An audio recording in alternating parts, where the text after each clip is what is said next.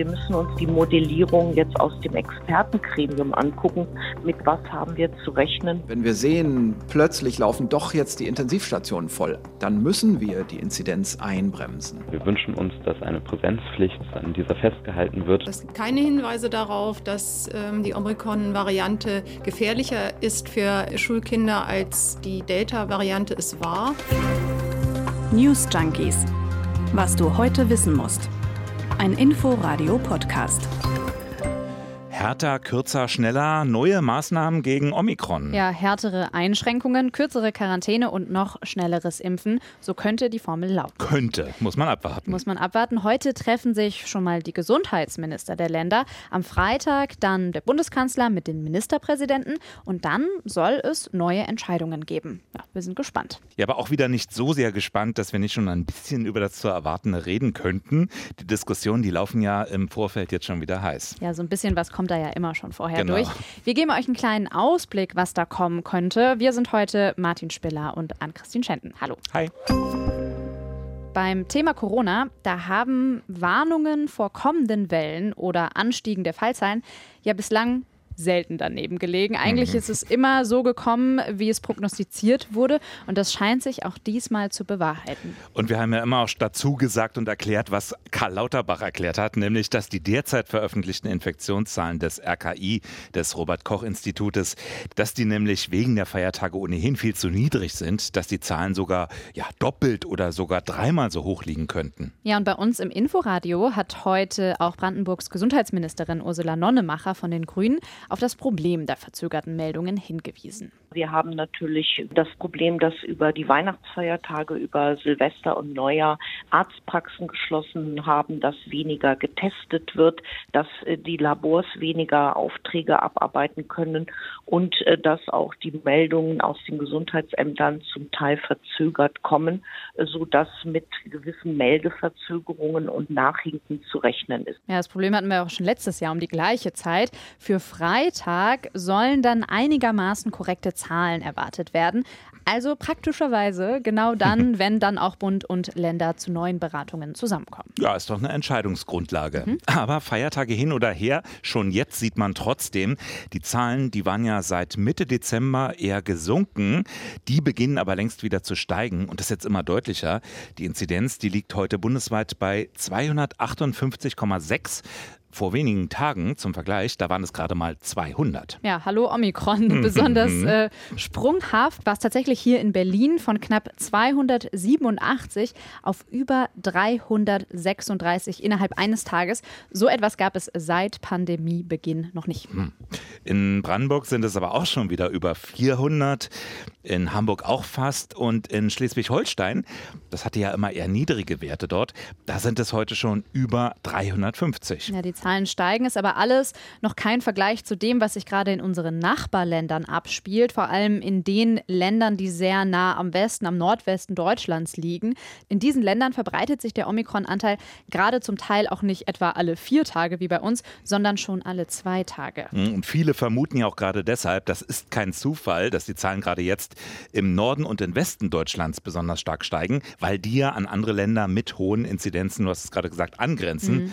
Frankreich, Inzidenz jetzt knapp 1900. Vor einer Woche war es die Hälfte.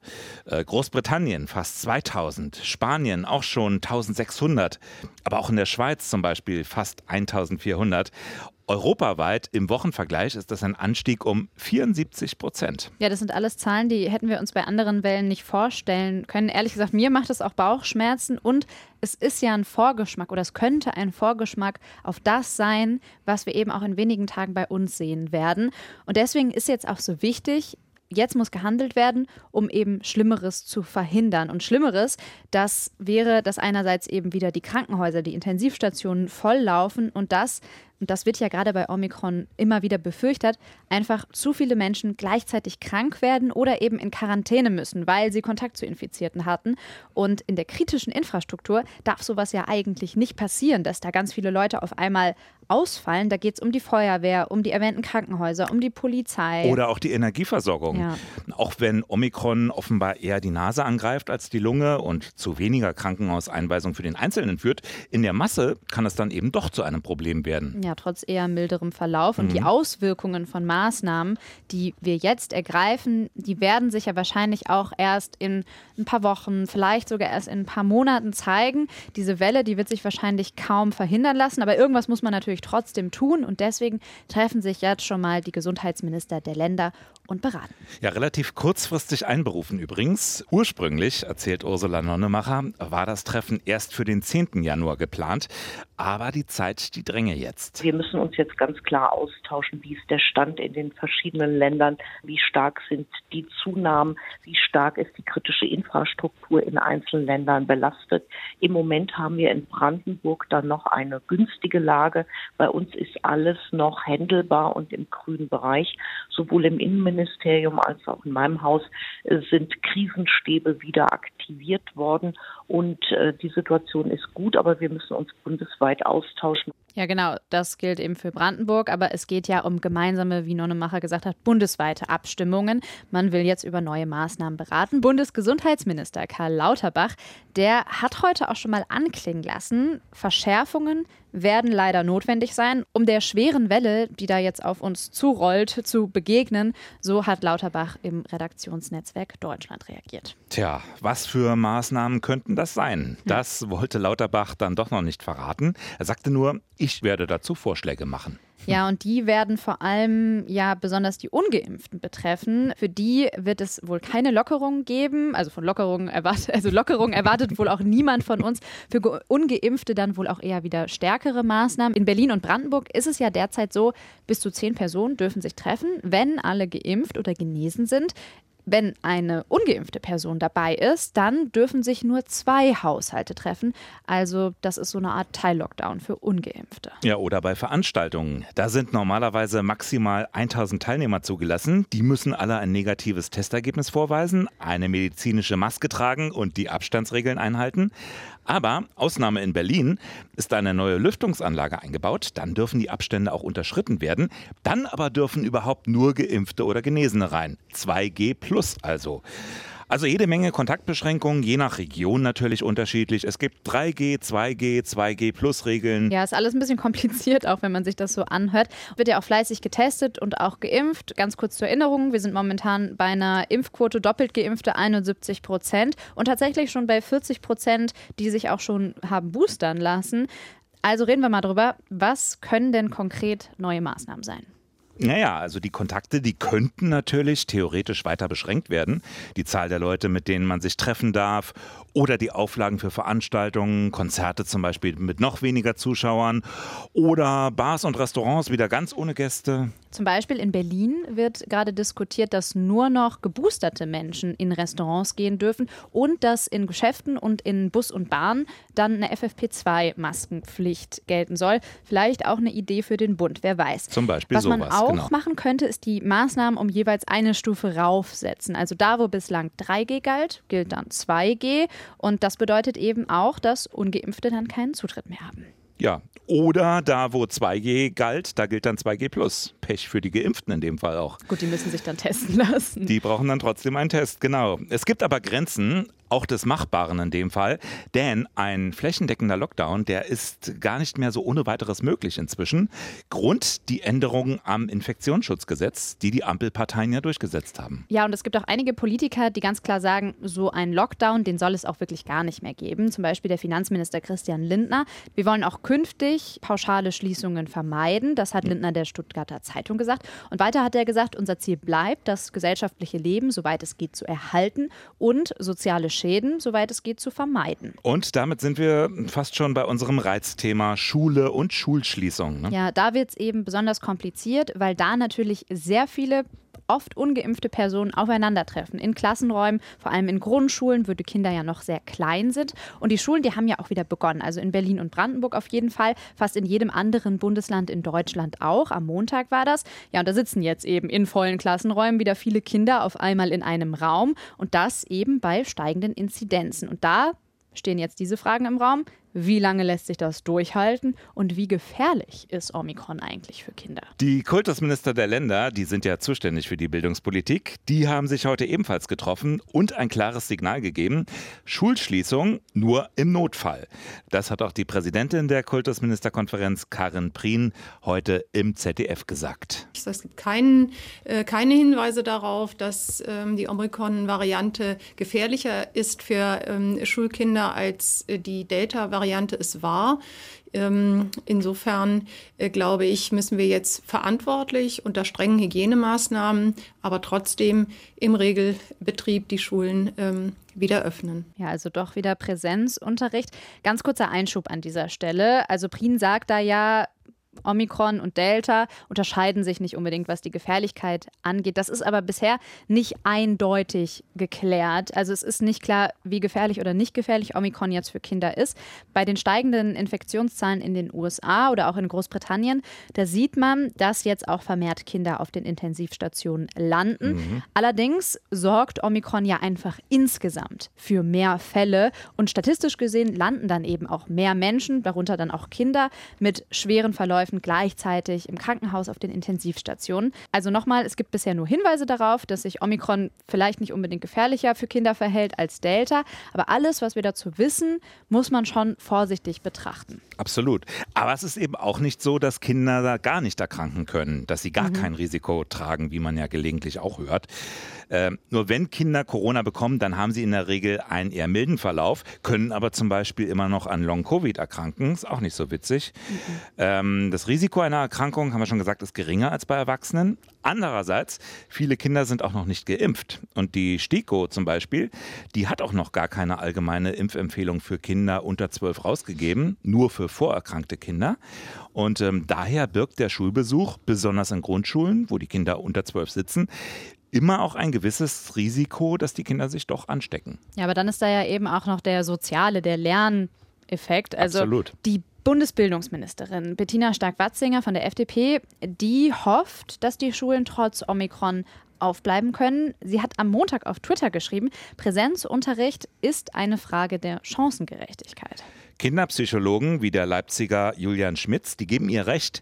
Er hat nämlich in einem Interview mit Zeit Online gesagt, Distanzunterricht gefährdet vor allem benachteiligte und psychisch kranke Schülerinnen und Schüler. Er setzt sich aber trotzdem für gut geplanten Digitalunterricht ein. Ja, wenn nicht für Digitalunterricht ist, also der auch gerne hätte, dass der gut funktioniert, aber das funktioniert ja leider oft nicht, ist nämlich Rufus Franzen, das ist der Landesschülersprecher von Berlin und der hat heute Morgen im Interview mit uns, mit Inforadio gesagt, er hofft, so wie die Bundesbildungsministerin, dass die Schulen eben so lange wie möglich offen bleiben. Wir wünschen uns, dass eine Präsenzpflicht, solange sie eben für die SchülerInnen so sicher wie möglich ist, an dieser festgehalten wird. Denn wir haben gemerkt, dass Homeschooling und auch Wechselunterricht einfach eine unfassbar belastende Situation für alle Lernende ist, die es auf jeden Fall zu vermeiden gilt. Rufus Franzen, der übrigens dieses Jahr Abitur macht und sagt, er fühlt sich sicher im Unterricht. Alle würden FFP2-Masken tragen, es wird regelmäßig gelüftet, es gibt sogar Luftfilter, immerhin. Aber nun wissen wir, dass das nicht an allen Schulen so rosig aussieht. Ja, an manchen klappt es, an manchen nicht. Mhm. Die Pandemie hat ja gezeigt, dass es an Schulen unglaublich viele Mängel gibt. Also einmal von der schlechten digitalen Lehre zum Teil bis zu ganz fehlenden Luftfiltern. Also entweder man setzt jetzt Kinder eben dem Infektionsrisiko aus oder man riskiert, dass einige bei erneutem Distanzunterricht auf der Strecke bleiben. Und da ist es einfach total schwer, in der aktuellen Situation die perfekte Antwort zu liefern. Aber vor einer Durchseuchung der Kinder warnen die meisten Virologen, weil einfach die Langzeitfolgen einer Infektion auch bei milden Verläufen immer noch nicht vollständig absehbar sind. Und dazu kommt das äh, viel zitierte Bürokratiechaos. Mhm. Von Bundesland zu Bundesland gibt es unterschiedliche Regeln. Wer hätte es gedacht? Thüringen zum Beispiel macht das ganz anders als alle anderen. Dort soll nämlich jede Schule momentan selbst entscheiden, schicken wir die Kinder in den Digitalunterricht oder bleiben wir im Gebäude? Oder doch lieber Wechselunterricht? Stößt bei vielen Lehrern und Eltern, sagen wir mal, nicht gerade auf Begeisterung. Ja, schön die Verantwortung abgeben. genau. ne? Also wir haben unterschiedliche Regelungen, aber es ist jetzt absehbar, bundesweit werden die Schulen wohl aller Wahrscheinlichkeit nach erstmal aufbleiben und eben nur im Notfall schließen. Das Risiko für die Schülerinnen und Schüler, sich zu infizieren, das steigt jeden Tag momentan und es drohen dann auch einfach Ausfälle. Einerseits in den Klassen und dann aber natürlich auch bei den Lehrerinnen und Lehrern. Und Landesschülersprecher Rufus Franzen sagt eben auch, gerade vor diesen 14 Tagen Quarantäne haben jetzt einfach viele Schülerinnen und Schüler Angst. Und damit sind wir ja schon beim nächsten Punkt. Mhm. Die Verkürzung nämlich dieser Quarantänezeit steht ja fast so ein bisschen im Mittelpunkt gerade der Diskussion. Ja, das wird richtig heiß mhm. diskutiert, das Thema. Denn momentan ist es ja so, sogar als geboosterte Person muss ich, wenn ich Kontakt zu einer mit Omikron infizierten Person hatte, eben für 14 Tage in Quarantäne, also in Isolation. Also ich bin erstmal 14 Tage raus. Ja, und das könnte in den nächsten Wochen extrem viele Menschen betreffen, denn äh, wer hat dann Kontakt zu einer mit Omikron infizierten Person? In den Krankenhäusern zum Beispiel, in der Lebensmittelindustrie vielleicht, an Schulen, haben wir schon gesagt. Ja. Und damit eben nicht mit einem Mal die gesamte kritische Infrastruktur lahmliegt, hat Bundesgesundheitsminister Karl Lauterbach vorgeschlagen, die Quarantänezeit auf eine Woche zu verkürzen. Ja, und wir haben uns so gefragt, klingt eigentlich erstmal kurz so ein bisschen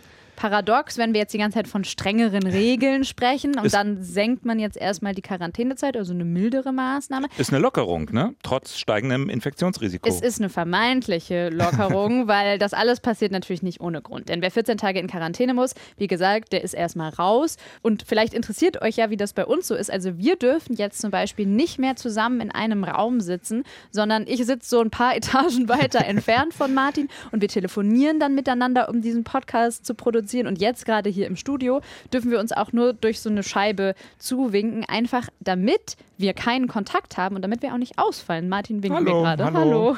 genau, so ist das. Genau, äh, reicht ja auch. Aber zurück zur verkürzten Quarantänezeit.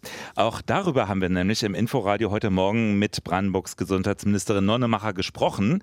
Und siehe da, für sie ist die verkürzte Quarantänezeit fast schon beschlossene Sache wird auf eine Anpassung der Quarantänezeiten äh, allgemein hinauslaufen, dass die verkürzt werden. Das erwarte ich. Und für die sogenannten Angehörigen der kritischen Infrastruktur müssen spezielle Regelungen äh, vereinbart werden. Sonst bricht dort der Betrieb zusammen. Das ist ganz klar. Und darüber müssen wir reden. Das kann nicht jedes Bundesland eigenständig veranlassen. Ja, konkret heißt das, dass die Quarantänezeit wahrscheinlich um eine Woche verkürzt wird, also nur noch sieben Tage andauert. Karl Lauterbach sagt, bei Omikron ist die Zeit, in der man überhaupt symptomatisch und ansteckend ist, deutlich kürzer als bei Delta.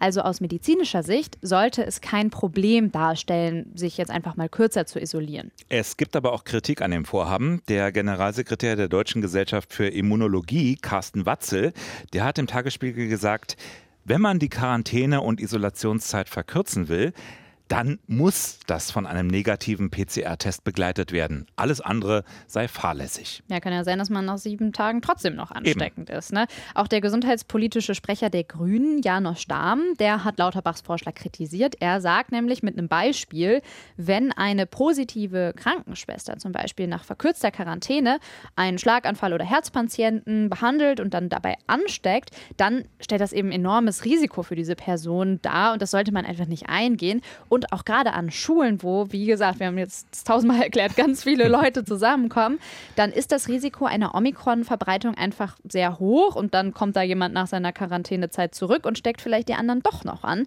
Also Damen kritisiert das. Genau. Wo er sich das aber vorstellen kann, das sind so Orte, wo Menschen ohnehin wenig Kontakt zueinander haben. Äh, in Wasserwerken, das ist sein Beispiel. Vielleicht auch in Klärwerken. Auch sehr wichtige Orte, vergisst man oft. Klar ist, für Omikron brauchen wir jetzt einfach neue Regeln und die müssen natürlich auch an die entsprechende Situation immer wieder angepasst werden. Und ganz wichtig dabei, die Infrastruktur, die darf nicht zusammenbrechen, weil es eben sein kann, dass ganz viele Menschen gleichzeitig erkranken oder in Quarantäne müssen. Ich habe mich dann auch noch mal gefragt bei dieser ganzen Thematik, wir haben doch da irgendwie auch noch diese Idee der Impfpflicht und das soll doch jetzt irgendwann mal bald kommen. Wann kommt die? Fragst du mich das jetzt? Ich frag dich das, ja. ah, es wird wohl noch dauern. Also nächste Woche, da beginnt erstmal die erste Arbeitswoche des Jahres im Bundestag und äh, dann sollen die Gespräche losgehen. Heißt auch, es könnte noch bis März hm. oder April dauern. Anders zum Beispiel in Österreich. Ne? Da soll die allgemeine Impfpflicht ja schon im Februar kommen jetzt. Ja, also es zieht sich alles wieder ein bisschen. Mhm. Wir haben ja vorhin schon mal die aktuelle Impfquote uns angeschaut. Also 40 Prozent der Menschen in Deutschland sind jetzt geboostert. Die Impfquote, die klettert so ganz langsam nach oben. Die liegt jetzt etwa bei 71 Prozent.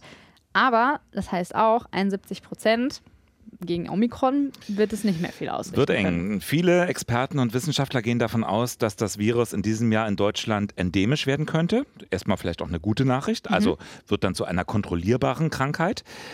Aber für ungeimpfte, die noch keinen Kontakt mit dem Virus hatten, da sei Corona dann immer noch gefährlich. Christian Drosten in seinem Coronavirus-Update. Wenn wir sehen, plötzlich laufen doch jetzt die Intensivstationen voll, anders als in anderen Ländern, weil wir eben dieses Problem unserer Immunitätslücke haben in Deutschland, dann müssen wir die Inzidenz einbremsen. Und dann wird danach auch vielleicht von diesen immunologisch naiven Personen auch im Sommer noch ein großer Teil naiv sein. Und die gehen auch wieder naiv in den Winter. Das ist ja genau das große Problem. Ja, naiv heißt in dem Fall übrigens, dass man noch gar keinen Kontakt zu dem Virus hatte. Und eine Sache noch, also man darf jetzt auch nicht denken, gegen Omikron können wir eh nichts mehr machen, brauche ich, nicht, brauche ich mich nicht mehr impfen lassen. Sogar eine Impfung, wenn man die jetzt noch macht, hilft gegen eine Omikron-Infektion oder vor, schützt vor einem schweren Verlauf. Ihr habt es gehört, Leute kleiner Appell am Rande. Äh, 2022 ist noch sehr jung und beginnt schön mit einer heftigen Omikron-Welle. Hm. Aber vielleicht führt uns dieses Jahr dann auch wirklich mal langsam in die Endemie. Das wäre sehr schön. Trotzdem brauchen wir jetzt einfach strengere Maßnahmen. Genau, und darüber beraten nun am Freitag die Ministerpräsidentinnen und Ministerpräsidenten gemeinsam mit Bundeskanzler Olaf Scholz. Wovon wir bisher ausgehen, nochmal zusammengefasst, mehr Kontaktbeschränkung für ungeimpfte, die Schulen, die bleiben wohl auf, aber die Quarantänezeit, die wird wohl verkürzt werden. Ja, für uns heißt das alles, trotz allem, wir werden uns weiter hier durch die Scheibe zuwinken und aus getrennten Räumen arbeiten. Ja, mein Gott, es soll Leute geben, die meinen, jetzt eine Kreuzfahrt auf der AIDA machen zu müssen. Da werden wir jedoch hier wohl noch unseren Podcast. Wir hören uns äh, morgen wieder. Macht's gut bis dahin und schreibt uns wie immer gerne euer Feedback, eure Meinung, eure Kritik per Mail an newsjunkies.inforadio.de. Tschüss. Tschüss.